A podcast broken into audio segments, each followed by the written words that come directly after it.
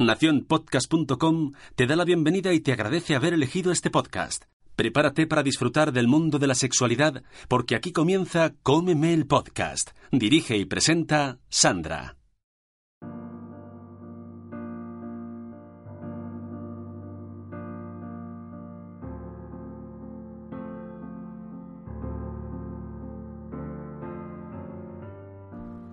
El cuerpo humano, entre otras cosas, ha sido diseñado para disfrutar, ya sea en compañía o en solitario.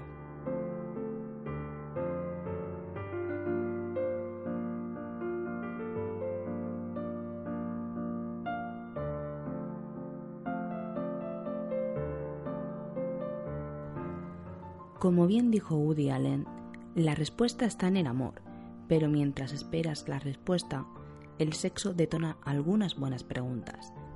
Y hoy, en Cómeme el Podcast, te vamos a ayudar a responderlas.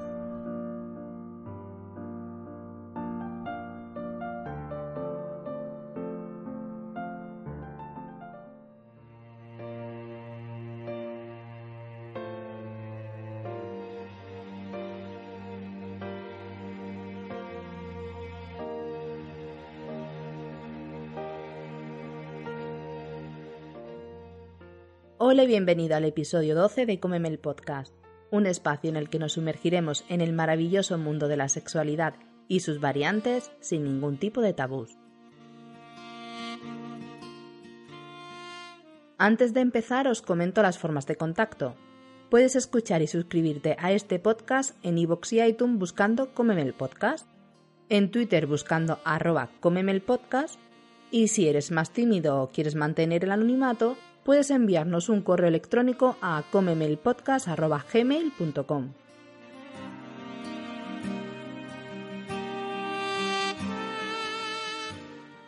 Mi nombre es Sandra y ante todo deciros que no soy sexóloga ni nada similar, solo una persona a la que le gusta hablar sin restricciones. Hoy tengo el placer de presentaros a Nano, compi podcaster y muy divertido. Cuéntanos un poquito de ti, Nano. ¿En qué podcast sales? Bueno, hola Sandra. Primero, ante todo, gracias por, por, invitarme a tu podcast. Tenía muchas ganas de venir. Todo un placer. Como no iba a ser de otra manera. eh, bueno, eh, yo formo parte de la Red Nación Podcast con el podcast de Multiverso Sonoro que hago junto con mi compañero Migartri, que hablamos de series, cine, cómics, de todo un poco friquerío variado. Pero Migartri es el otro, ¿no? ¿O eres tú? No, es el otro. Vale, vale. Migartri es el bueno. De los dos es el bueno. En un podcast que no sé si te sonará, eh, Somos lo Peor, que salgo también con Sune y con Carlos Papa Bader. No me suena de nada ese No, podcast. ¿verdad? No, no lo escucha casi nadie, no es muy bueno. No, no, y además no participo ni nada, con lo cual. No, Y luego otra cosa que tampoco te debe de sonar, que se llama ni series ni serias, Tampoco. tampoco. Pues ahí también me dejo caer de vez en cuando, cuando el tema apetece. No me suena nada ninguno de los tres podcasts, No, ni, la, que- ni la nación esa, ¿eh? No nos hemos visto, ¿no? Nos hemos encontrado aquí por casualidad, ¿no? ¿No? Sí, la verdad es que sí, yo venía de la playa Sí, sí. y he dicho, mira qué chaval más majo. Oye, ¿te grabas un Cómeme el podcast? Eso no me ha basado en la vida. Eso no cuela porque eso es ciencia ficción. No, hombre, no, tanta ciencia ficción no es. Ya verás cómo no, que estás aquí grabando. Eso sí, eso sí, pero que me digan por la calle, oye, chaval, guapete. Majete, vamos a majete". grabar. Tienes la barqueta abierta, eso sí. Pero El pajarito que se te escapa. Gorrión. jaula, jaula abierta, pájaro muerto, es lo que dicen. Sí. Bueno, pues sin más preámbulos, empezamos con el programa.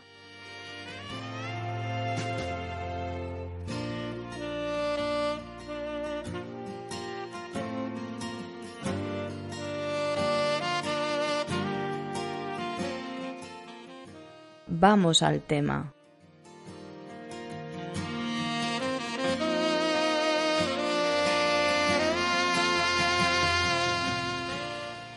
Hoy os vamos a hablar de la lencería, de la ropa interior femenina y de la masculina. Aunque esta última pues ha sido un poco discriminada la pobre mía, que luego echaremos broncas, ¿eh? que lo sepáis. Pero bueno, Como ya sabemos, la ropa interior femenina se ha convertido en uno de los pilares fundamentales del vestuario para toda mujer. Muchas de nosotras no le prestamos ni la más mínima de atención. Y mal, muy mal. No somos conscientes de lo importante que es llevar una lencería que te haga sentirte cómoda, confortable, sensual y sobre todo que te haga sentir segura contigo misma. Y claro está, la importancia de ella dentro del sexo. Por ello, hoy os vamos a, nos vamos a sumergir entre medias, ligueros, corset, culotes y muchos más, así que os vamos a dar nuestro punto de vista al respecto y bienvenidos a mi armario. A ver, Nanok, tú te pones a pensar y lo primero que piensas es en lencería. ¿Y en qué piensas? ¿Qué es lo primero que se te viene a la mente? Transparencias. Bien. ¿Y si te digo lencería de los 70? ¿O de los 80? ¿O de los 60? La verdad que no me imagino muchas transparencias allí. pues sí, gracias a Dios, eh, de aquellos años a estos, la lencería, al igual que el vestuario femenino, ha evolucionado muchísimo. Eh, hemos dejado atrás tejidos rígidos, opacos, nada elegantes, por decirlo de algún modo, mejor dicho, nada sensuales. Y bueno, pues hoy en día la lencería es mucho más atrevida, mucho más arriesgada, mucho más elegante y mucho más morbosa. Claro está. Tejidos. ¿Tú cuál dirías que es tu tejido preferido? ¿Te quedas con alguno? Mm, no, porque yo creo que todos tienen su backer. Em, es más, me gusta más eh, la forma y, y, el cómo esté acabado que más el propio tejido en sí. Exacto, es que hay muchos tejidos, a ver, también depende muchísimo para qué tipo de prenda sea, ¿no? Porque a lo mejor una bata de seda te sienta de lujo, aunque te puede costar un ojo de la cara, que vamos a hacerle, pero es así. Eh, la seda es muy bonita, pero es lo que es. Pero hay muchos tipos de microfibras o de licra y demás que te hacen pues una lencería muy bonita y que al fin y al cabo el tejido puede ser transformado y dado a la forma a la que tú quieras. Al fin y al cabo lo que importa, como bien has dicho, es la terminación, el cómo está rematada la prenda. Yo más bien que el tejido diría eh, el tema de los bordados, de los dibujos, los complementos. ¿No? Exacto. Porque, por ejemplo, una lencería con mucho bordado puede cargar, porque es así, puede cargarte, pues la vista puede resultarte bastante pues pesado, pero sí que es cierto que se sigue llevando muchísimo lo que es el tema del encaje, pero el encaje, el tema de tener una caída, que hagan un dibujo, que insinúen eh, las formas de los sujetadores o de las partes de arriba que son cada vez pues más atrevidas, más bajas, y bueno, no sé a ti, pero por ejemplo, a mí lo que es el tema del encaje, pues me encanta. Hombre, yo te diría que lo mismo, o sea, además también en las prendas se pueden combinar varios tipos de material tranquilamente, mientras la combinación sea limpia, esté bien hecha y sea todo muy armónico, o sea, bienvenido sea. Sí, hay inclusive muchos que juegan con varios tipos de tejidos, en los cuales, por ejemplo, por debajo es una especie como de tul, Encima llevan un encaje que te hacen lo que es el dibujo de la, de la forma y siempre visualmente quedan muy muy bonitos y claro, mm. mientras la prenda tenga armonía, bienvenida sea. Y también ayuda mucho el tema del color, claro está. Dependiendo la piel de la persona, si eres más morenita, eres más clara, más oscura, te viene mejor un color u otro. Al igual que no nos podemos olvidar que la importancia del color para según el momento en el que vayas a utilizar esa lencería influye muchísimo. Porque yo no es por nada, pero no es lo mismo una lencería roja. Y cuando digo roja no me refiero a rojo burdeos, a rojo vino tinto, no, no. Rojo putón. A una lencería negra. Una lencería celeste. Es que cambia muchísimo el sentido o como quien dice la percepción del momento. Porque... Es que ya te entra por la vista diferente. Ya, quieras que no, te, el color ya te predispone a, algo. Sí, es que no sabes muy, sabes que la cosa puede acabar bien, pero el camino a cómo acabe puede irse para un lado o para otro. Sí, exacto, es que eh, te influye mucho. Y sí que es verdad que hay mucha lencería que, a pesar de ser el mismo tejido y demás, influye mucho el tema del color. Tú te ves una misma lencería, te la ves en roja, en blanca y, en, en negro. Yo es que no puedo evitarlo, soy muy fetiche, me encanta el negro. Entonces, yo me quedo siempre con el negro. Hombre, es que de blanco ya parece que casi lo descartes, ¿no? El blanco es como... De novia. Sí. Es que la lencería blanca, bonita, es de novia. No hay otra manera. La lencería blanca es de novia. Y no entiendo el por qué. Lo tenemos asociado así, pero no, no es así. Yo tengo lencería blanca y cuando a lo mejor me la ha visto mi madre o me lo ha visto alguna vecina o algo, dice, ay, qué bonito, pero tú qué te compras, las cosas de las novias. Pues no, me compro lencería blanca porque tengo ropa blanca. Pero también la, la sujeción de la predisposición que tienes a los colores que se nos ha ido inculcando. Es como que en el blanco, pues eh, sabes que si va a haber sexo va a ser mucho más light, va a ser mucho más... Más algodón de azúcar. Sí, más... Más vainilla. Pese a que quede mal para todos los públicos. ¿no? Quizás no sea la mejor expresión para decirlo. Sí, pero es verdad, cuando uno piensa en blanco eh, ya le implica pureza. Uno piensa en negro y ve la lujuria. Sí. Y uno ve el rojo y dice pasión. Eh, la importancia de los colores, pero sí que es cierto que también influirá mucho, pues bueno, la prenda que vayas a llevar puesta, porque por mucho que no te guste el rojo, si tienes una prenda que te la vas a poner, un, por ejemplo, un vestido rojo, pues lo más lógico es que la prenda de vestir interior sea roja. Claro. Que luego también está el, el gran desconocido y por lo menos por mi parte discriminado, el color carne. es un gran damnificado, ¿eh? Que poco me gusta, te lo juro. Lo odio. Es que, en casa, cuando éramos pequeños, yo creo que la influencia de ver la ropa tendida color carne de nuestras madres y nuestras hermanas cuando eran pequeñas ya queda esa imagen residual y cada vez que ves ropa sexy pero de color carne y dices, ay, no, no, no puedo. No, es que es en plan de me recuerda a mi abuela, color carne no, por favor. Además, ahora hay unas bragas que son como de plástico. ¿Cómo? Son como un plástico, látex plástico que las venden en tiendas de cadenas de estas que hay por todas partes de ropa interior y que es que me imagino a la, a la chica con eso puesto y es que parecería una Barbie, ¿no? Porque es como el, el acabado liso de... Nada, como si me lo pusiera yo, sería un Ken. Y si encima de todo va muy depilada, que no tenga ni almohadita ni nada. Claro, es algo que tienes que mirar como dos veces, porque si miras rápido... Perdona, no, no es liso, no hay nada, es, está por acabar aquello. Entonces, no, lo siento, el color carne, no no va contigo, ¿no? Para mí no, seguro que hay algún color carnifóbico fíbico o algo. Y... Bueno, filias, como bien has dicho antes de grabar, filias hay tantas como personas sabemos viviendo. Exacto. Así que no, no hay otra cosa. Habrá gente que la del color carne sea su color fetiche y que le mole, le guste y la ponga muy palote. Claro, es que a lo mejor a la gente de color le pasa lo mismo con la ropa interior negra que lo que nos pasa a nosotros con el color carne. Pues yo diría más bien que sería con el blanco, ¿no?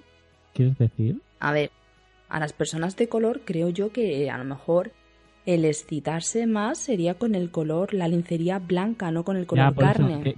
una persona de color con lencería negra, pues a lo mejor es como una persona blanca con los colores carne o crema estos que llevan, más que con el Sí, el color marfil, ¿no? Como se conoce tanto. También.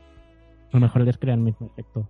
Otra cosa que yo voy a reivindicar, por favor, mujeres, y estamos hablando de mujeres, no de niñas, si queréis provocar a vuestra pareja, olvidarse de bragas de Hello Kitty, de supernenas. A ver, no es por nada que están, muy bien, son muy baratitas. Exacto, son muy baratitas, pero en cierto momento que uno va buscando un poquito de intimidad, ver esa parte un poco más infantil, pues digamos que puede cortar el rollo. Por lo menos a mí me lo corta, ¿eh? A ver, pero yo lo entiendo, ¿eh? Porque es ropa interior de batalla. O sea, no, no vas a ir divina de la muerte toda, todo el día, cada día. A ver, sí, vale, pues no, no hace falta que vayas de lencería fina todos los días, pero puedes ir con colores básicos, neutros, que a lo mejor sean eh, rayas o círculos o estrellas, pero no hace falta llevar Disney en el chocho. Mira, yo, yo no estoy de acuerdo con... Nos llevamos muy bien, pero no estoy de acuerdo contigo en ese aspecto, porque yo voy muy cómodo con mis calzoncillos de Capitán América. A de ver, no me confundas, Nano. No me confundas. Una, cos- una cosa son unos calzoncillos que para un momento mm, pueden molar. Unos calzoncillos de unos superhéroes, pues sí. Pero otra cosa son de princesitas. A mí un Hombre, me calzoncillo, Me, gustaría que pudieran llevar bragas de superhéroes, eso sería genial. por ¿no? ejemplo, Pero- unas bragas de Wonder Woman. O, o de Batman, no tienen por qué ser de Wonder Woman. Si les mola Batman o Superman, las pueden llevar tranquilamente. Es más, me gustaría que hubieran unos calzoncillos de Wonder Woman y poder llevarlos. O sea, yo estaría Mm, encantado. Ahí sí que te puedo decir yo que si lo, lo hacen, está en Primark. Si mira, hay no- algo está en Primark, es la famosa eh, ropa de todo un uso, como yo digo, que es de usar y tirar. Yo ahí me he comprado algunas braguitas de, de Star Wars, porque soy un poquillo aficionada. Y sí que es verdad que no es que tengan un largo recorrido en la vida, porque al nada ya se ponen pasadas y demás, pero molan mucho. Sí, no, está genial. Pero para un momento de intimidad, no. No, para la noche ideal o para... el A no ser que tu pareja sea muy, muy, muy fan de la saga de Star Wars, olvídate. No. También puede... eh, Ahora que lo dices, eso, ese concepto también puede funcionar, ¿eh? La ropa interior tipo cosplay y tal, un día habría que hacer otro especial cosplay. Sí, a ver, eso sí funciona, pero en un caso dado de que a tu pareja le, le mole ese personaje que estás pues imitando. A ver, si a mí por ponerte un ejemplo no me mola el Capitán América, si te veo con unos calzoncillos del Capitán América, pues eh, ni mu ni ma. Ahora, si a mí Hulk me pone cachondona perdida y te veo con unos calzoncillos de Hulk, te digo ven para acá que te voy a enseñar lo que tengo verde. Pero bueno, oye, si esos calzoncillos los acompañas de, de puños verdes y cosas verdes, pues de todo el cuerpo pintado de verde, Hacemos un puré de guisantes. sí. La, la bañera esa noche quedaría muy fina. Quedaría preciosa. Sí que es verdad que, bueno, hay muchos materiales como por ejemplo tenemos el látex. No sé si alguna vez lo has usado. La- el problema que yo le encuentro al látex es que para ponértelo tienes que untarte antes de polvo de talco. Mira, es que a mí solo con verlo me da una sensación de, de calor y de agobio, de, de que me voy a asar ahí dentro. A ver, te queda como una segunda piel, ¿eh? No... Ya, pero a mí a veces me sobra mi primera piel, o sea, no, no necesito otra por encima. Yo porque lo he probado algunas prendas de látex y la verdad es que te queda como una segunda piel, es súper cómodo y demás. Pero, Pero- no transpiras, ¿no? Exacto, No- el problema es que terminas perdiendo kilos.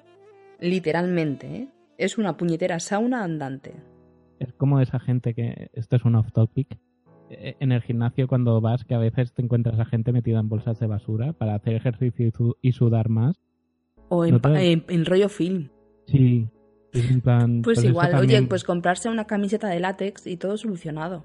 Ya está, pues igual, eh, pierdes kilos porque no, al no transpirar empiezas a sudar y a sudar y a sudar y no hay manera. ¿Y de movilidad qué tal? Bien, es flexible. No hay problema. Pero con las articulaciones bien, no hay... No, no, no hay problemas. Al menos a mí me gustó. El problema que yo encontré fue eso, el que no transpira y sí que es verdad que llega un momento en el que tu piel empieza a sudar y necesita respirar. Y si pasas mucha- muchas horas con la prenda, eh, te empieza a picar. Porque claro, mm, irrita, ¿no? Claro, tu piel necesita respirar, es tontería, no puedes asfixiarla. Entonces se empieza a picar y te empieza pues a molestar. Mientras lo llevas puesto, si te sientas o te tumbas o algo, no va haciendo como el típico sonido de, de cuando te sientas en un sofá de Sky, el de pedorreta, de... no va haciendo... Es que siempre, No. siempre, me, ha, siempre me ha dado la sensación de que te mueves y siempre está haciendo... A ver, ¿sabes qué es lo que pasa? Que el Skype, por ponerte el ejemplo, ¿vale? Es una piel semi rígida, por decirlo de algún modo, pero el látex, al ser tan flexible, al ser tu otra piel, es como si tuvieses puesto, por ponerte un ejemplo, unas medias. Mm. No tiene por qué haber un- unos guantes de estos largos. No tiene por qué haber un contacto que se escuche, que vayas andando y se vaya pegándola. No, no, no, no se escucha, no, no hace ruido en sí. Es como una segunda piel, es como si tuvieses unas medias que te cubriese todo el cuerpo. Entonces no, Lo que pasa es que no te transpira, ya está. Pero no hace ruido, no te preocupes que si me siento no. Ahora lo malo es que te, si te tiras un cuesco, pues, pues sí. Hombre, debe hacer burbuja, ¿no? Dentro o algo. Cariño, ¿qué es este bulto que tienes aquí? No, apártala, llévala hasta arriba o algo, a la manga, llévala hasta la manga para que salga. O, mejor dicho, apriétala para abajo, ¿no? Bueno, luego tenemos otro tipo de prendas, como puede ser, por ejemplo, el, el cuero, que sí que es verdad que el cuero se asocia pues a, a un colectivo más homosexual, muy mal, porque o es homosexual o pertenece al mundo de, del sadomasoquismo. Así que si te ven con cuero, pues ya te, te encasillan en uno de los dos géneros. Luego hablaremos un poquillo más en profundidad cuando llegue la lencería masculina. Sí. Porque creo que aquí hay, tenemos un, un gran problema. Yo creo que es la, gran lacra del siglo XXI, es el, gran problema sexual de los hombres en el siglo XXI. ¿Solamente ese?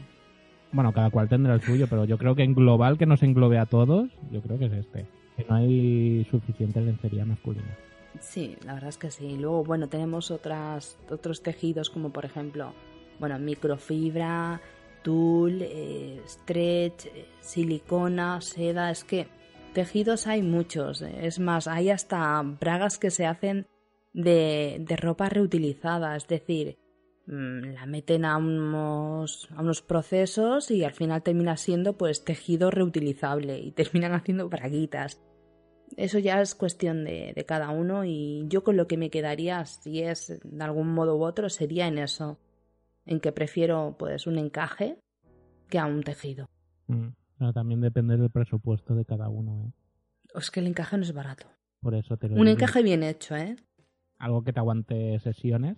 Un encaje bien es caro, es muy, muy caro. Lamentablemente es así. Tú te pones a pensar y dices, hay encajes de los chinos. Sí, bueno, he dicho chino por decir algo, ¿no? Pero es que la mayoría viene de allí. Eh, pero sí, hay encajes de bajo presupuesto pero termina siendo unos remates malos y al final lo barato termina saliendo carísimo porque te das cuenta de que nada te es como lo que estaba comentando antes de la de las braguitas de, de Star Wars que no te dura más de X lavados, tiene una fecha de caducidad muy muy muy pronta, muy temprana.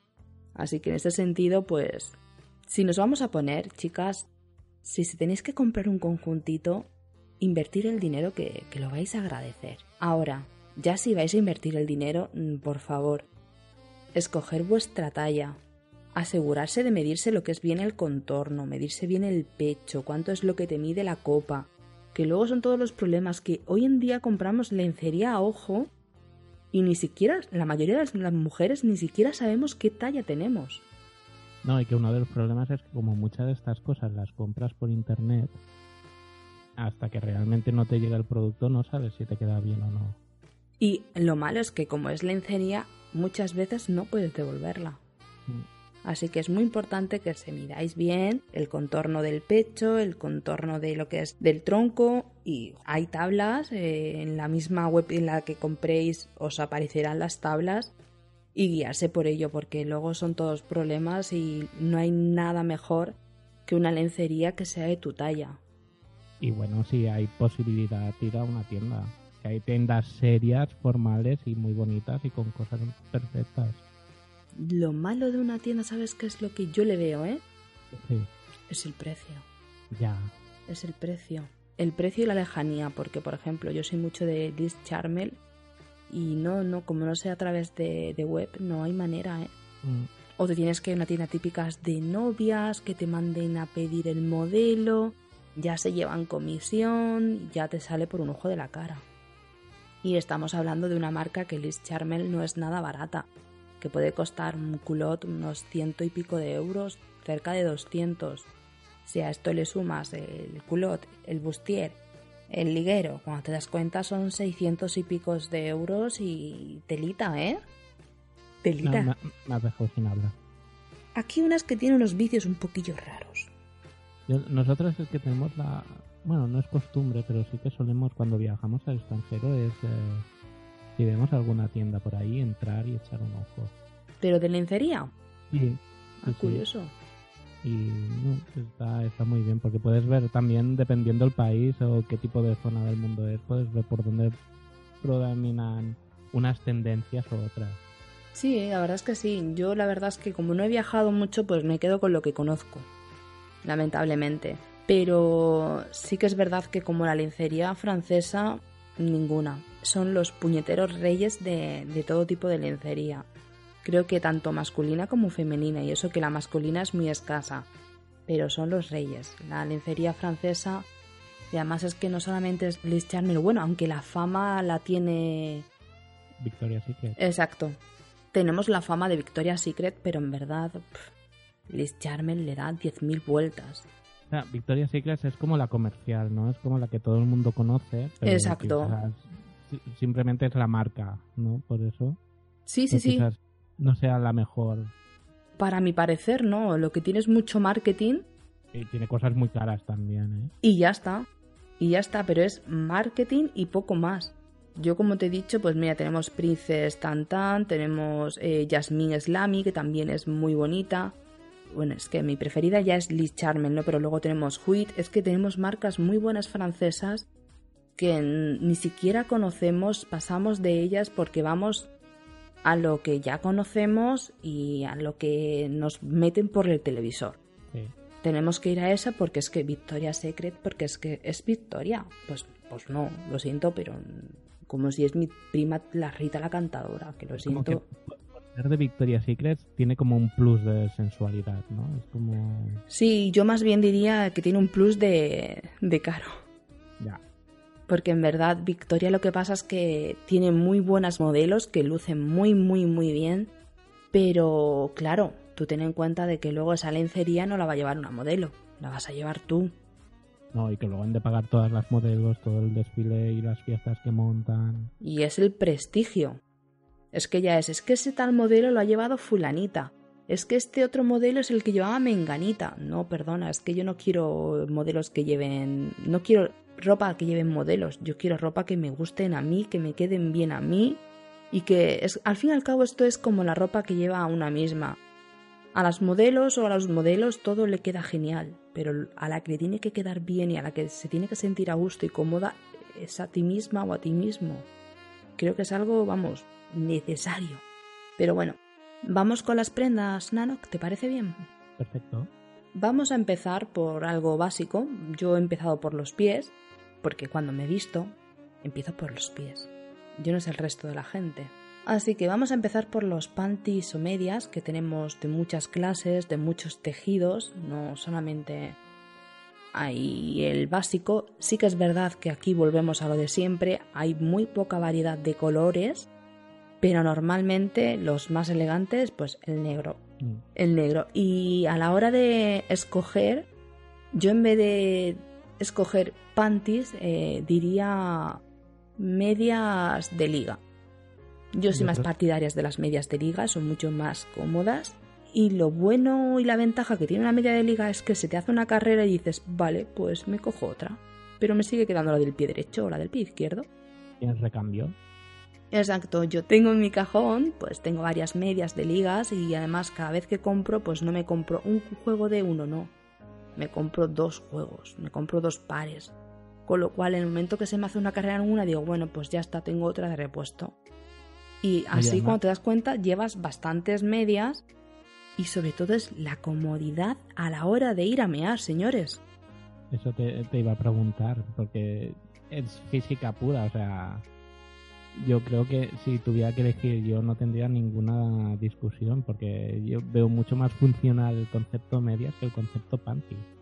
Pues ahora sí que me vas a dar la razón, ¿vale? Mm, Y esto creo que casi todas las chicas me entenderéis. La mayoría de las medias vienen con un largo, pues, estipulado. Mm, Tú no tienes medias de tantos centímetros, no. Tienes la S, la L, la XL, la M, pero vienen con un largo estipulado. ¿Qué es lo que pasa? Tú, por ejemplo, te compras una talla- unas medias M. Mm. Como no tengas la misma medida de la modelo, esas medias te van a quedar largas. ¿Qué es lo que pasa? Tienes dos opciones. O las medias te quedan largas y tú vas sintiendo cómo se te van cayendo de la chochera, por decirlo de algún modo. Qué que eres. Yo soy muy fina. Lo sé, lo sé. Por eso no me sorprende. Se te va cayendo de la chochera, ¿vale? Y al final terminas con unas bragas tuyas puestas, más las medias de, de panties, más otras bragas encima puestas para que las medias no se te caigan. Y es en plan, ¿de por qué tengo que llevar tanto sufrimiento? Venden hoy en día unas medias de liga que vienen ya como una especie como de tiras de silicona para que no se te caigan, no tienes que llevar liguero obligatoriamente, ya eso es opcional. Y ya fuera parte de lo elegante, de lo sexy que queda, y oye, de que si surge un polvete no tienes ni que estar quitándote las medias, la comodidad de tener que ir al baño y no tener que estar bajándote que pareces que estás pelando una cebolla, es todo, ¿eh? Eso de tener que ir al baño y decir, y bajo una braga. Bueno, una braga o una faja, porque las chicas somos muy tiquismiquis. Bajo una braga y ahora baja la media. Y ahora baja la otra braga. Y ahora has terminado. Y ahora sube una braga. Ajustate las medias, porque claro, al bajar las medias se están desajustados. Sube media, ajustatelas, póntelas bien. Ahora sube la otra braga. Eso es un puñetero coñazo. Por eso siempre tenemos las colas que tenemos en los baños la logística es lo que tiene. Es que todo tiene sentido. Luego decimos, ¿por qué hay, siempre hay cola en los baños de las mujeres? Es que tenemos medias. Claro, lo nuestro es como un proceso mucho más industrializado. Es claro. Como entra, baja, saca, fuera. Entra, baja, saca, fuera. Y chao. Es como, como, una cadena de montaje. Lo vuestro es como algo más, más manual, más artístico, más... Claro, es que el problema es que si no te colocas bien unas medias, hablando mal y pronto, si no te ajustas bien lo que son la parte de la cinturilla y la parte de la chochera. La parte de la vagina no te la adaptas bien al sitio, estás incómoda, te estás, te estás tirando, no, no puedes andar bien. Entonces es muy importante, te llevas cerca de 10 minutos, 15 minutos para ir a mear. Cuando con esto, con una liga, madre mía, qué sufrimientos te alivias de verdad, es que es súper cómodo. Bueno, esto nos, lo podemos enlazar con el siguiente punto, que es el liguero, ¿no? Exacto. Que no solo son para las novias los ligueros. Ay, no. Es otra tradición de estas... Eso parece que si tienes liga o liguero es que te vayas a casar o te hayas casado. No, yo tengo ligueros y no tengo vistas a casarme ni nada de ello. Y me encanta y además eh, suele ser un complemento ideal se suele utilizar para las medias de estas antiguas que no llevan la tirita que se pega al muslo, pero oye, mm, me parece un complemento muy sensual. E inclusive hay muchos tipos de medias que ya son como de tejido de calcetín, por decirlo de algún modo. Y también se, se está llevando mucho, inclusive hasta ligueros por la parte de fuera de la ropa. ¿En serio? Sí. Es como el que lleva ahora unos guantes, pues igual. con, con el Oye, eso tengo que verlo. Sí, sí, te... a ver, para que me entiendas. Llevas la ropa puesta. Sí. Vale, a lo mejor... no, lo llevarías en unos pantalones. No, una falda, lo típico de una falda. Y ahora llevas el liguero por fuera, ¿vale? Y la media por encima. Y como la media no llega a la parte de la falda, porque la falda suele ser cortita, Exacto. pues el liguero va por fuera. Mm. Queda muy chulo, pero yo no me veo. Hay que saber llevarlo, ¿no? hay que tener tipo para llevarlo y sobre todo, ya más que tipo, creo que es soltura. De lo que tú digas, me importa un carajo lo que la gente diga. Yo es que no me veo, sinceramente. Son de estas cosas de estas nuevas generaciones que suben. Sí, es como las medias de gatitos. Muy a favor de las medias de gatitos. ¿eh? Son muy, muy cookies, las cosas como son. Le regalé unas a mi mujer porque me encantan. bueno, ¿y de los picardías qué nos dices? Pues que no, no, primero que no sabía que se llamaban body doll. No. No, yo toda la vida los había conocido como picardías, ahora lo veo en el guion que son body dolls. Es más, he cogido y puse baby dolls y luego me quedé pensando, digo, voy a poner picardías por si acaso. He visto que he hecho bien. He pues hecho muy hecho bien. porque estaría muy perdido. He hecho muy bien. Pues el típico picardías que consiste pues en eso, es una especie como de camisondito atrevido con aperturas y sobre todo transparencias. Transparencias bien colocadas, bien situadas estratégicamente, casi todas en el mismo sitio, pero con gracia, no, no sirve cualquier cosa. No, hombre, suelen ser bastante apropiadas, las cosas como son. Sí, la verdad es que se considera los picardías como algo relacionado para la noche de bodas. Pero oye, no solamente hay que utilizarlo esa noche, cualquier noche es propicia para pasar un buen rato en pareja y para echar una canita al aire. Las cosas como son. Y tampoco hace falta que sea de noche. Bueno, he dicho noche porque es más fortuito, porque los papás es cuando pueden encontrar un poco más de libertad. Pero que yo reivindico el polvito mañanero. Para mi parecer es de los mejores, pero bueno. Hay, gente que le cuesta despertarse. Sí, pues es una pena, ¿eh? Ya. Es una pena porque para mi parecer no hay mejor que un polvazo mañanero. Eso de despertarte y decir, venga, ahora sí que van a ser unos buenos días en condiciones, eso es lo más. Luego tenemos los bodies, que sí, muy bonitos, muy, muy sensuales, muy elegantes, que prácticamente el body es como un bañador femenino. Es un bañador totalmente igual, con la diferencia de que eh, normalmente suele tener como una especie de corchetes en la parte de la vagina. Y suelen ser muy elegantes, muy sencillos, pero a la misma vez muy picarescos. Pero es que yo he tenido varios problemillas con los corchetes en la vagina y no me gusta. Ya, yo me imagino también ese concepto de apertura en esa parte y no sé. A mí no me gusta. Y además eh, recuerdo... Siempre son corchetes, no hay ninguna variedad en, la apertura, desconozco, ¿no? Hay, a ver, si hay corchetes... Es que botones ahí abajo es difícil de abrochar. Ya, velcro no creo que aguante. No, velcro no aguanta, suele ser o corchetes o, ganchitos, ¿no? Exacto, ganchitos. Lo que pasa es que los ganchitos estamos con el mismo problema del corchete. Si la chica no va muy, muy, muy depilada, mm, te puedes mm, traer algún vello que pueda doler un montón. Yo he tenido amigas que, sobre todo antes, se llamaban mucho los bodies y era en plan de, tía, necesito ir al baño, me pilla un pelo del chocho. Y tenía que irse corriendo al baño porque es que estaba que no podía aguantar el dolor.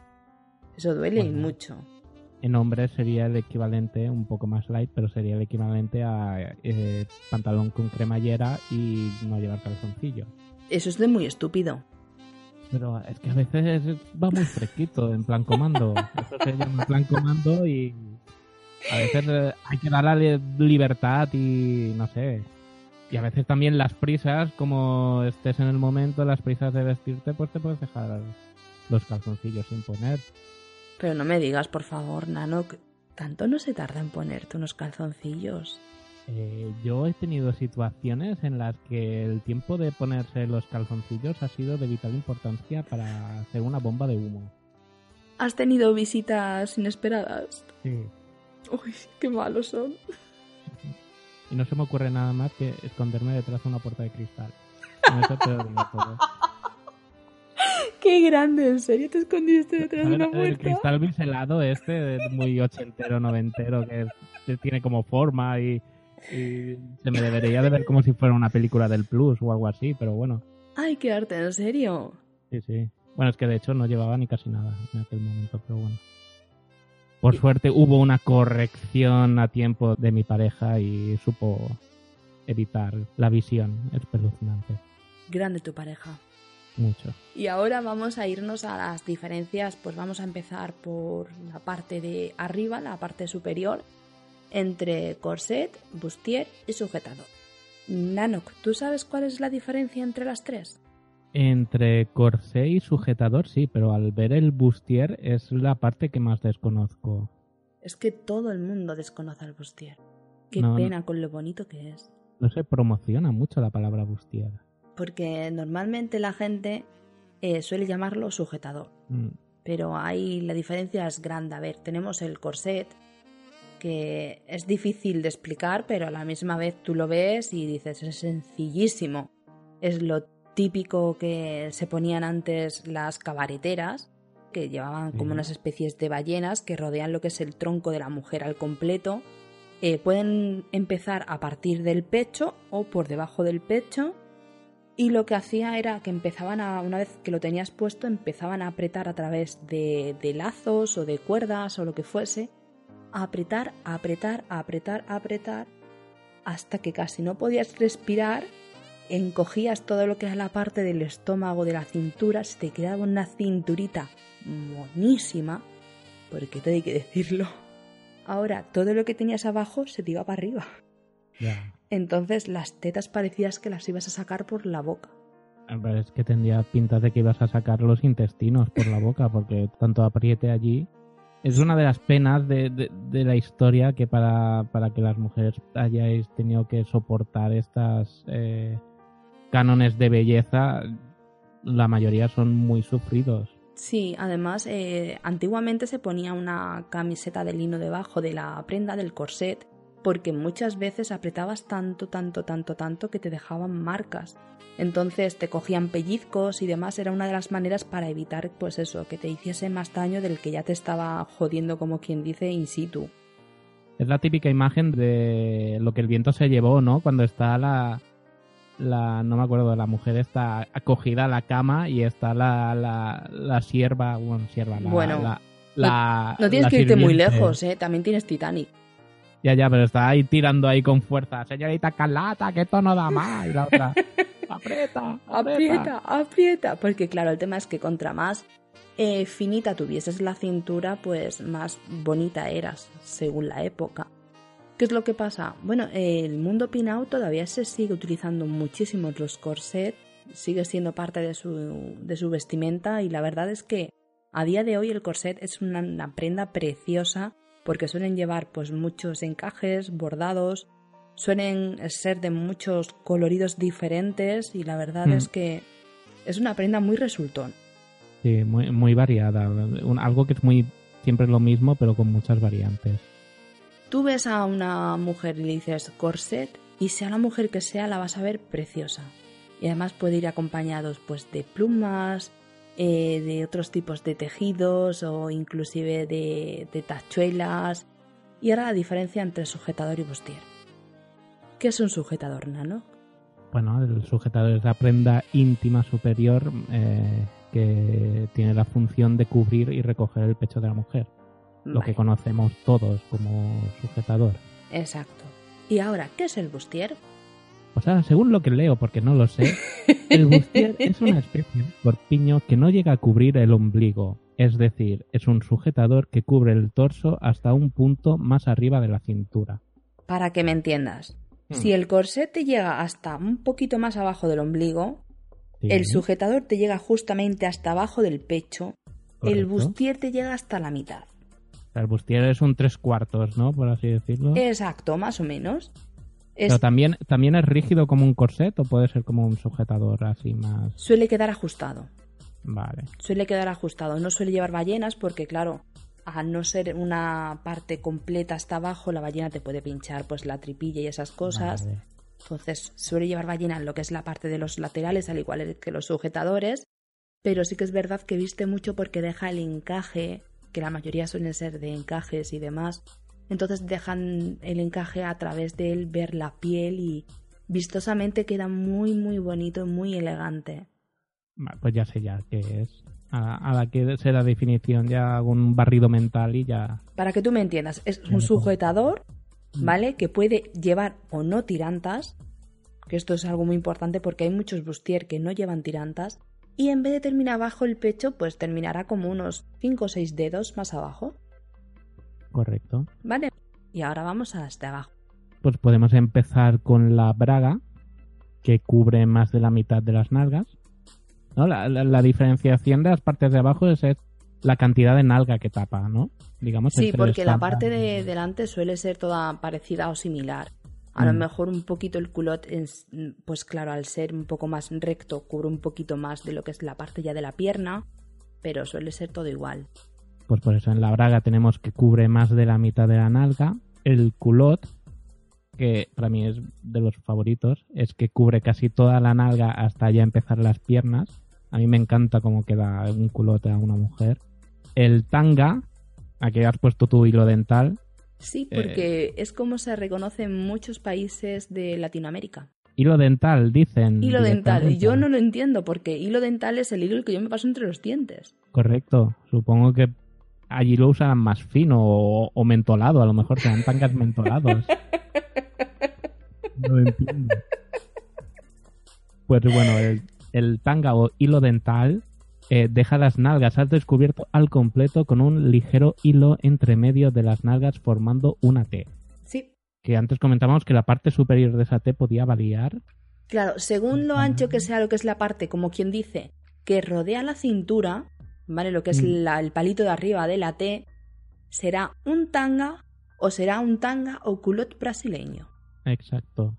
Es decir, si en vez de una forma de una T hace como una especie de V pero cu- cubierta totalmente por arriba, pero con un palito, para que nos entendamos, como una especie de copa de, de cóctel, Bueno, un triángulo.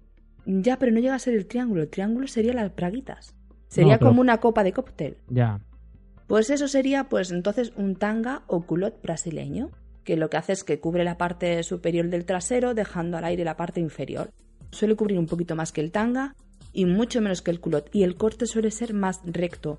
No es tan formado de triángulo como el de la braga. La braga lleva un corte más hacia la nalga y este lleva un corte más recto hacia la cintura. Sí. Es, Es la gran diferencia. Muy oblicuo, ¿no? Sí, es como una especie, el tanga culot brasileño es como una especie de fusión entre el corte recto del culot, eh, lo, un poquito más ancho que la braga, pero a la misma vez enseñando mucha nalga como el tanga, es una fusión. Y para terminar tenemos el tanga invisible que señoras y señores yo lo he probado y a mí esto no me ha gustado, ¿eh? No me termina de convencer. Eso es, para que me entendáis, es como una especie de hierro, por decirlo de algún modo, o alambre, que pues rodea lo que es la parte de la prenda, con sus costuritas y demás, para que el hierro no esté en contacto contigo. Tiene una forma, como quien dice ya, pues adaptada para tu vagina. Y lo que te cubre, como quien dice, es la parte del clítoris. Va a la parte más anchita, como una especie de salva slip, para entendernos se va volviendo más estrechito y a la una vez que ya ves que termina la vagina es como una especie de palo para arriba que lo que hace es que se te encaja entre las nalgas hasta la mitad. Es como una gota de agua invertida que acaba en ese palo, que es como hacer un clic al final, ¿no? Es como... Eh, es visualmente es muy bonito, porque no voy a decir lo contrario porque es mentiría. Y además los hay de unos encajes preciosos. Ahora, yo iba andando y yo tenía la sensación de que en medio del camino me iba a quedar sin nada. A mí la sensación que me da es como ponerle un parche a un ojo, ¿no sabes? Es como- Pero bueno, el parche al fin y al cabo rodea total- totalmente la cabeza. Sí, pero este, este lo hace como por detrás. Este en verdad es como si llevases, es que no sé ni cómo decirlo, como un parche pero que te llegase hasta media, media cabeza, hasta media nuca. Ya está, pues igual.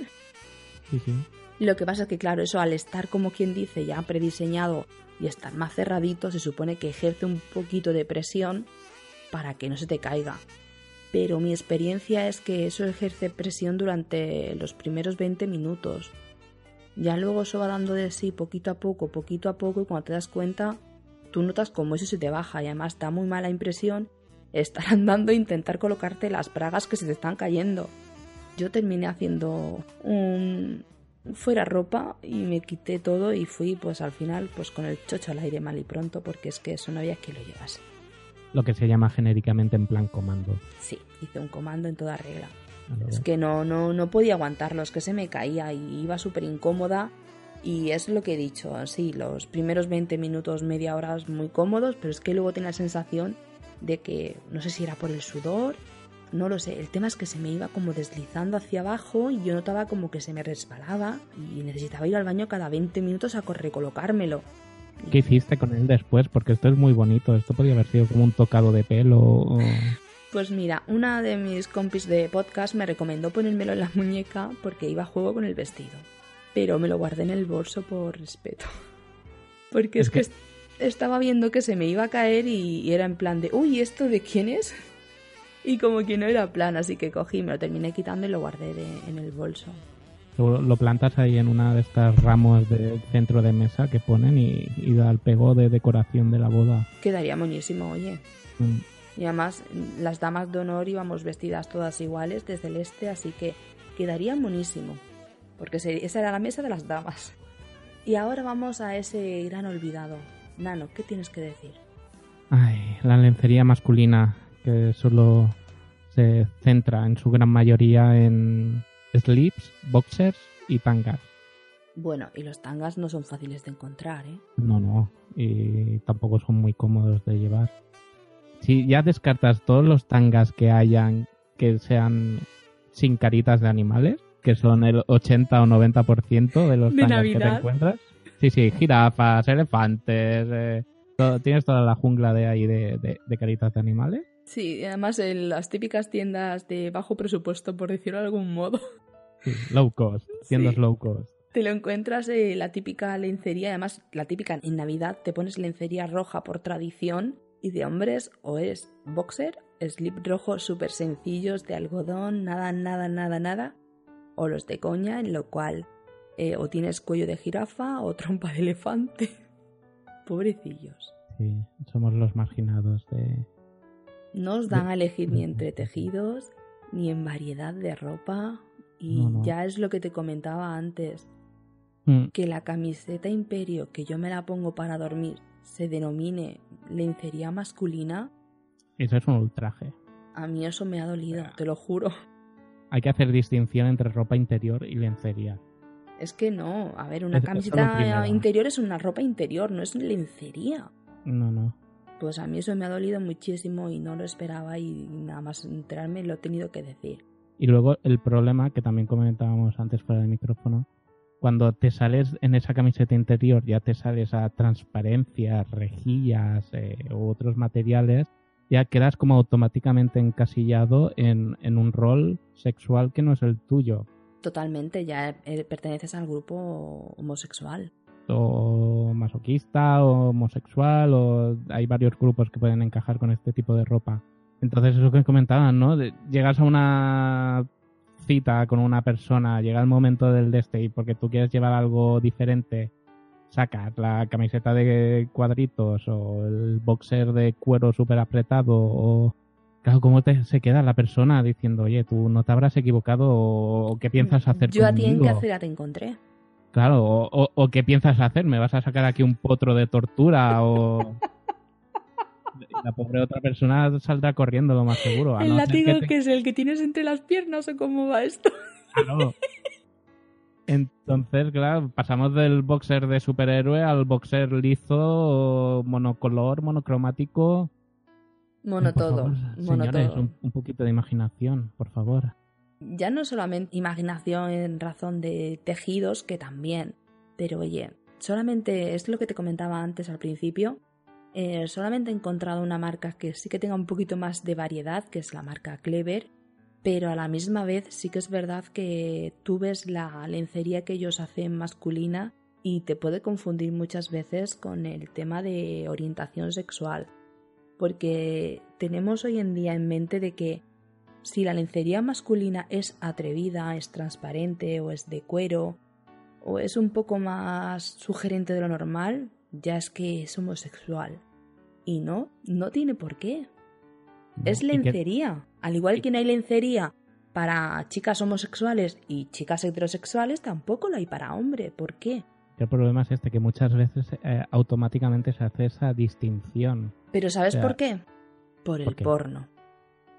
Por Bueno, el que- porno. El porno ha hecho muchísimo daño en ese sentido. En ¿Por ese qué? y, y en otros, en, en muchísimos sentidos. Sí, pero el porno, si te fijas, no hay distinción entre lencería de chicas homosexuales o, chico, o chicas heterosexuales. Pero sí hay porno específicamente para ese sector de homosexuales en el que van todos encasillados con el mismo tipo de lencería y de vestuario. Yo por suerte he ido encontrando algunos complementos que ayudan a que este trauma no sea tan duradero en, en mis reacciones, ¿no? Y siempre pues encuentras un bonito chaleco de vestir que quede bien, ¿no? Y Se agradece. se agradece siempre, pero tienes que estar siempre haciendo malavales, jugando con otras cosas, ¿no? Con pajaritas, corbatas o chalecos o no no tienes no tienes un referente al que puedas asistir directamente. No, la verdad es que no y es una pena. Bueno, Nanok, vamos a la siguiente sección.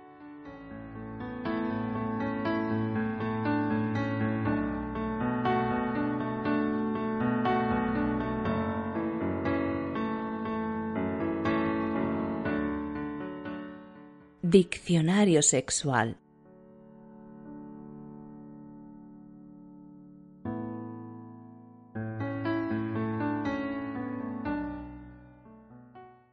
En el diccionario sexual os traemos unas palabrejas eh, un poco acordes a lo que hemos estado hablando anteriormente, el tema de ropas, tejidos y, demás filias o, manías del ser humano. Eh, la primera palabra es autagonistofilia. Bien, en la primera toma, está bien.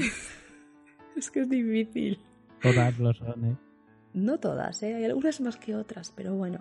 Bueno, eh, la autagonistofilia es crear situaciones en las que otras personas puedan verte desnudo por accidente.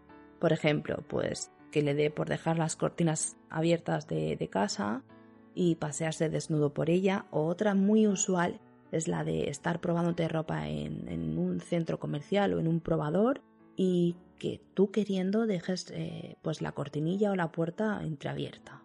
Es una manera de, de exhibicionismo. Correcto. Así que aquí tenemos la primera, ahora vamos con la segunda. Yo pensaba que esta se refería a tú con tu pareja ir por casa y lo típico de, uy, se me ha caído la toalla cuando entras o sales de la ducha.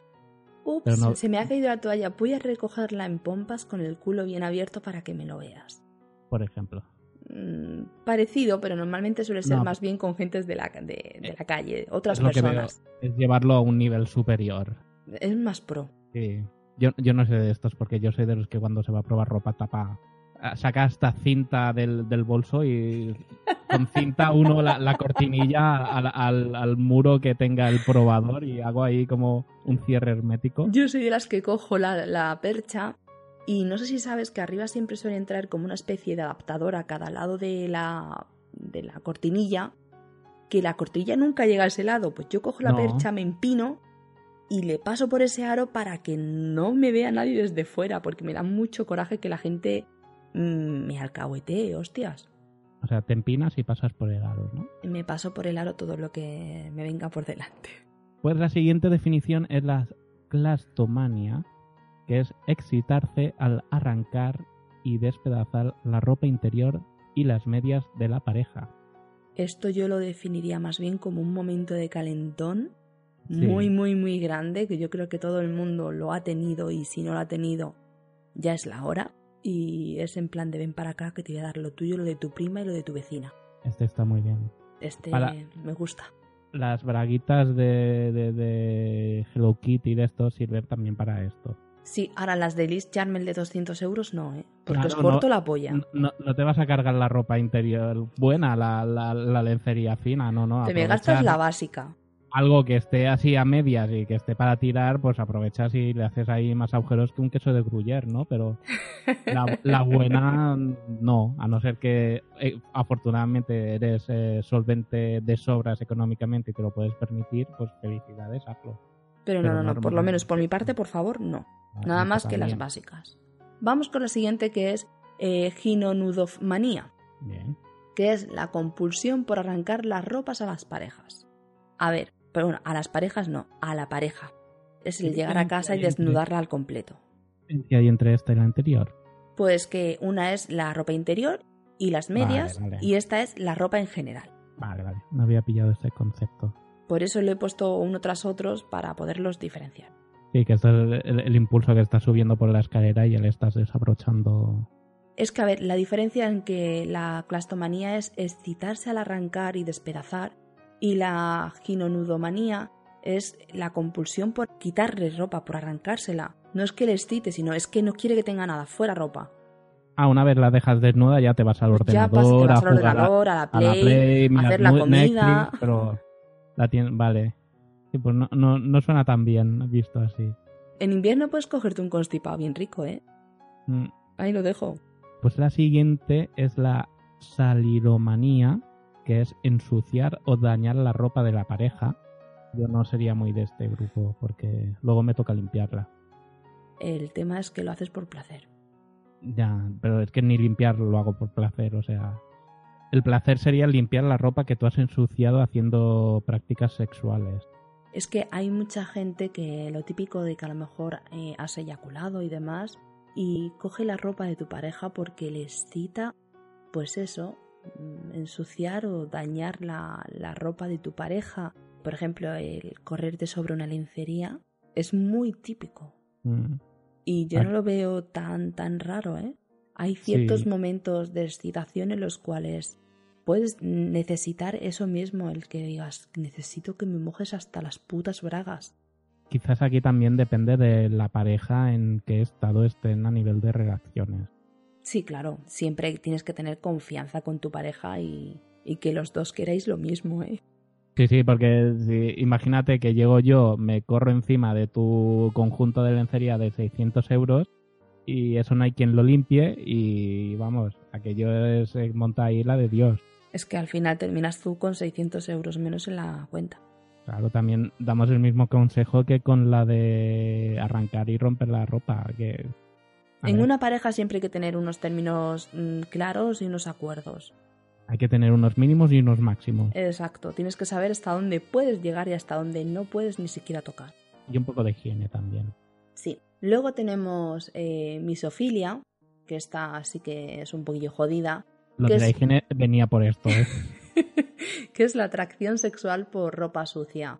La típica ropa de que llegas de correr, del gimnasio, de trabajar, lo que sea, y que coge tu pareja la ropa, la huele y dice me acabo de poner palote.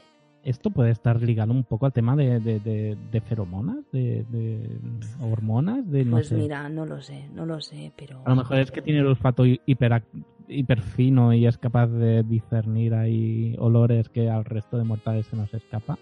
No lo sé, pero la verdad, eh, se nos escape olores o no, no deja de ser ropa sucia. Mm. Ropa sudada, ropa no, no, es que no. Para mí no tiene cabida, aunque bueno, hay que respetar, ¿qué vamos a hacerle? ¿Tú te imaginas una combinación de todas las que hemos dicho hasta ahora? Madre mía, se llamaría vagabundo. En, e- en esa casa no ganarían para, para ropa, detergente y, otras cosas. ¡E Porque- hilo! Sí, sí.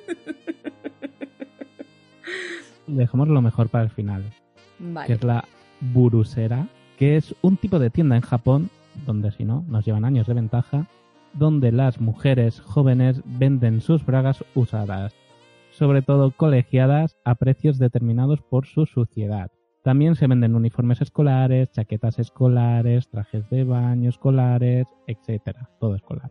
Estas prendas suelen venir acompañadas por una fotografía auténtica de las chicas llevándolas puestas. Ahora yo diría, pedofilia, Mm. ven a mí. Sí, yo, yo he estado en Japón, es algo de lo que no me escondo, es- lo predigo a los cuatro vientos porque me encanta ese país. Y la verdad que hay momentos, eh, hay no momentos turbios, hay personas turbias, hay, no sé, cuando hay mangas y animes muy de niñas colegiadas, que subidos de tono y tal.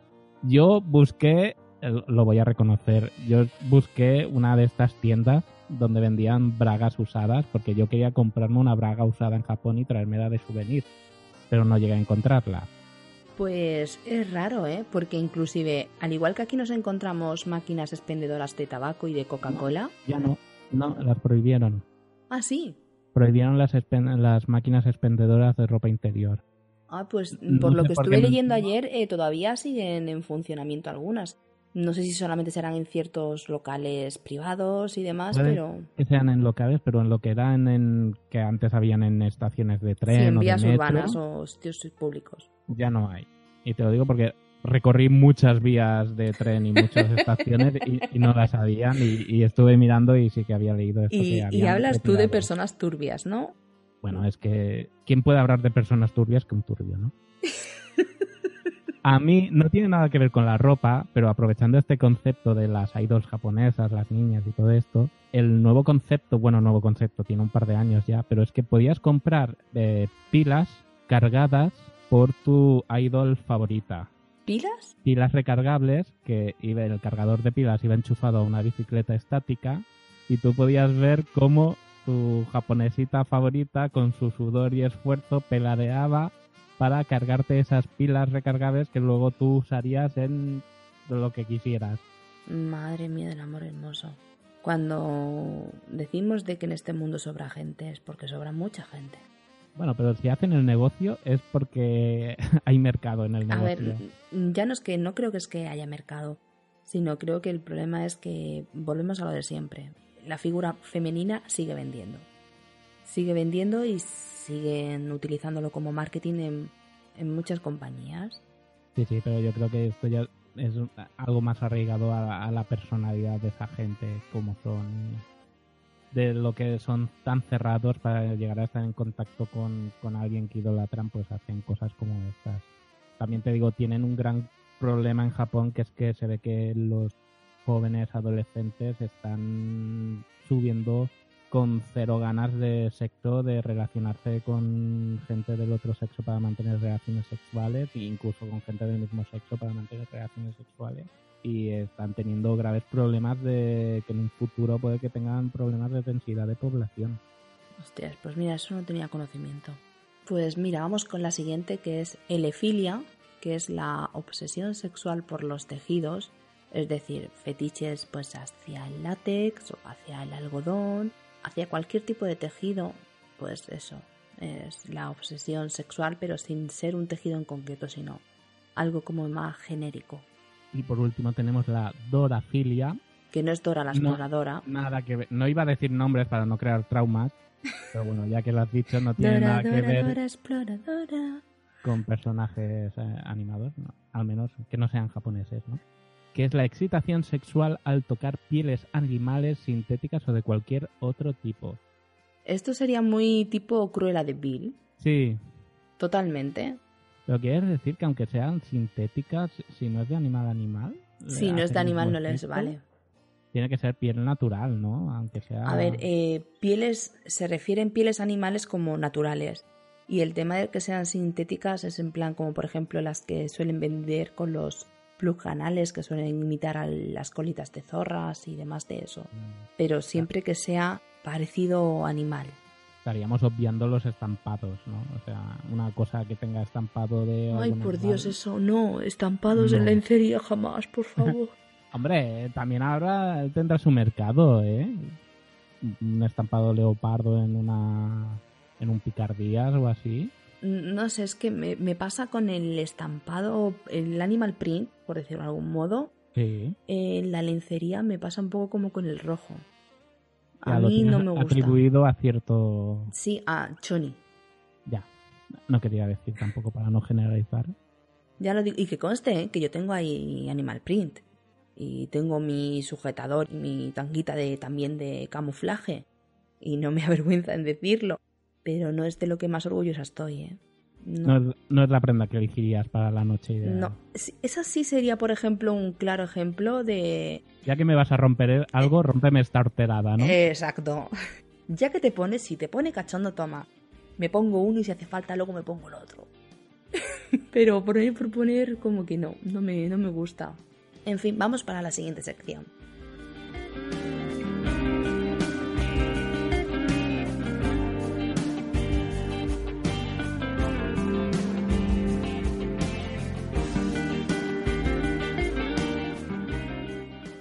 Juguetes sexuales.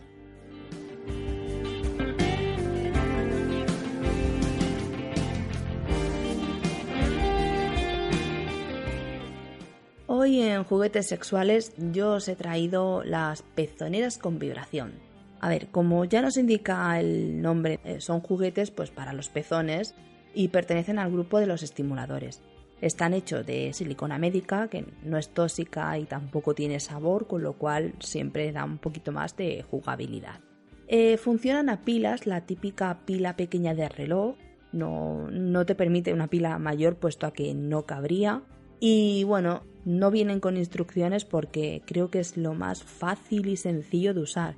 Solamente tiene un botón, pones la pila y tiene un botón de encender y el mismo botón de apagar. No tiene velocidades. No, solamente tiene una velocidad. También con el tipo de pila que lleva tampoco puede, supongo yo, llevar muchas velocidades. También tienes que tener en cuenta que es un mecanismo muy pequeñito.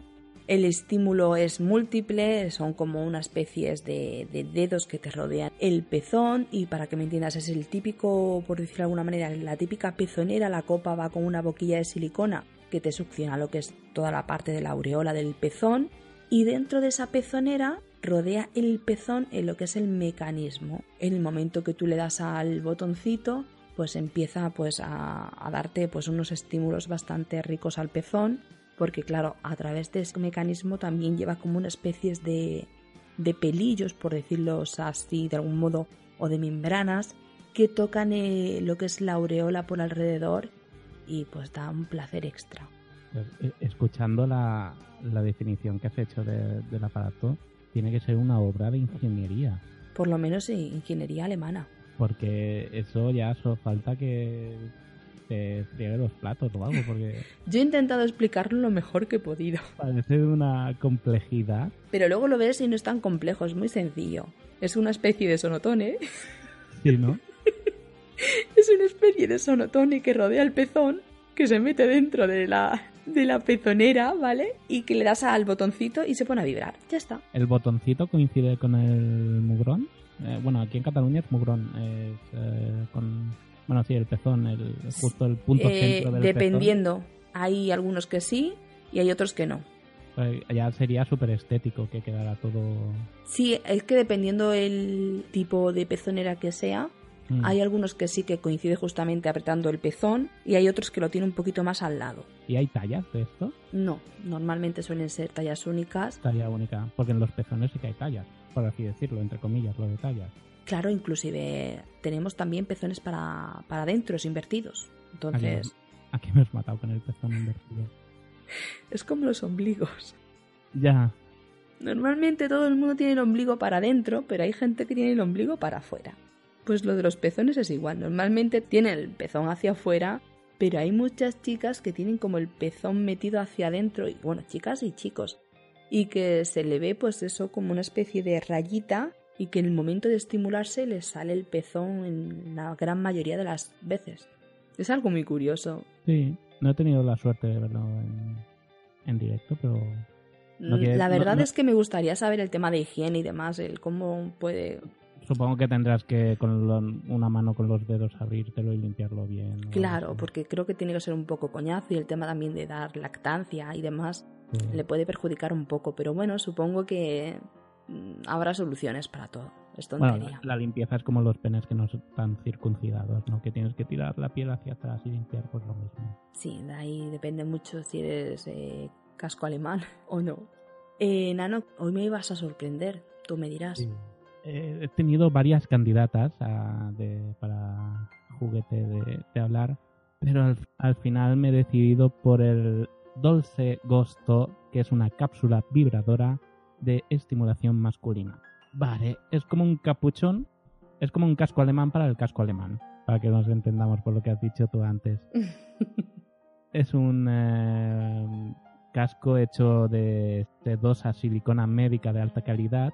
Este capuchón realmente es muy agradable al tacto. Además, la parte interna está cubierta de unos pequeños filamentos eh, perfectamente pensados para que ninguna zona de tu querido glande o tus amados testículos, porque también se puede usar en los testículos, se quede sin estimulación.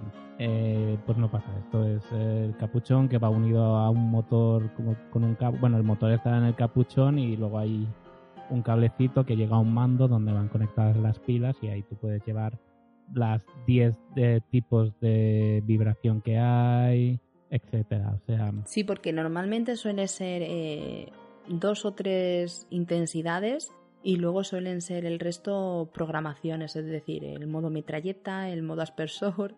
Supongo que será algo similar, por lo menos en los vibradores femeninos son así.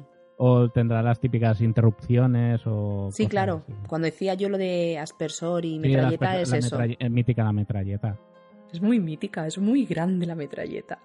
Bueno, pues eh, se puede probar eh, moviéndolo arriba y abajo, apretando, soltarlo, rotarlo, eh, acariciando los testículos con él. Bueno, tiene infinidad de, de prestaciones, ¿no? Es Sí. aconsejable que se use con eh, lubricantes de base al agua para una mejor deslización y una sensación más húmeda y satisfactoria. No sé, me ha llamado mucho la atención porque era algo que tenía fuera del, del radar. Sí, además el precio no está nada mal, no llega a unos ni a 15 euros. Sí, está de oferta. estoy en- viendo. En, en esta web está de oferta, pero bueno, pone. No, pero en otras webs está más o menos al mismo precio. Lo que me dan un poquito más de mal rollo es el tema de las pilas, que contamos ya con el problemilla de que luego se te gastan, de que se te oxida si no la estás quitando y poniendo cada dos por tres. Pero bueno, si no, siempre puedes ir en busca de tu ídolo favorita a que te recargue las pilas. esto eh, va perfecto porque tú compras las pilas recargadas por Mitsuki con su sudor esfuerzo y, las pones aquí mientras... Que a ti te servirá para orgasmos. Piensas en Mitsuki pedadeando para darte la energía para tu placer. Es que nos llevan, nos llevan años de ventaja. Todo rodado, oye, ¿qué lo vamos a ver? Perfecto.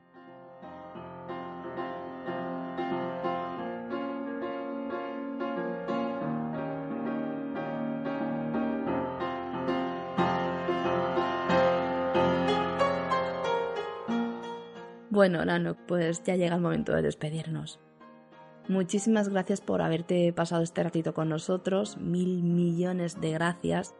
Y bueno, echarle una escuchadita a Multiverso Sonoro, que eso sí, son risas aseguradas porque están los dos sembrados, tanto Nanok como el otro, y que todo un placer de que te hayas pasado por aquí.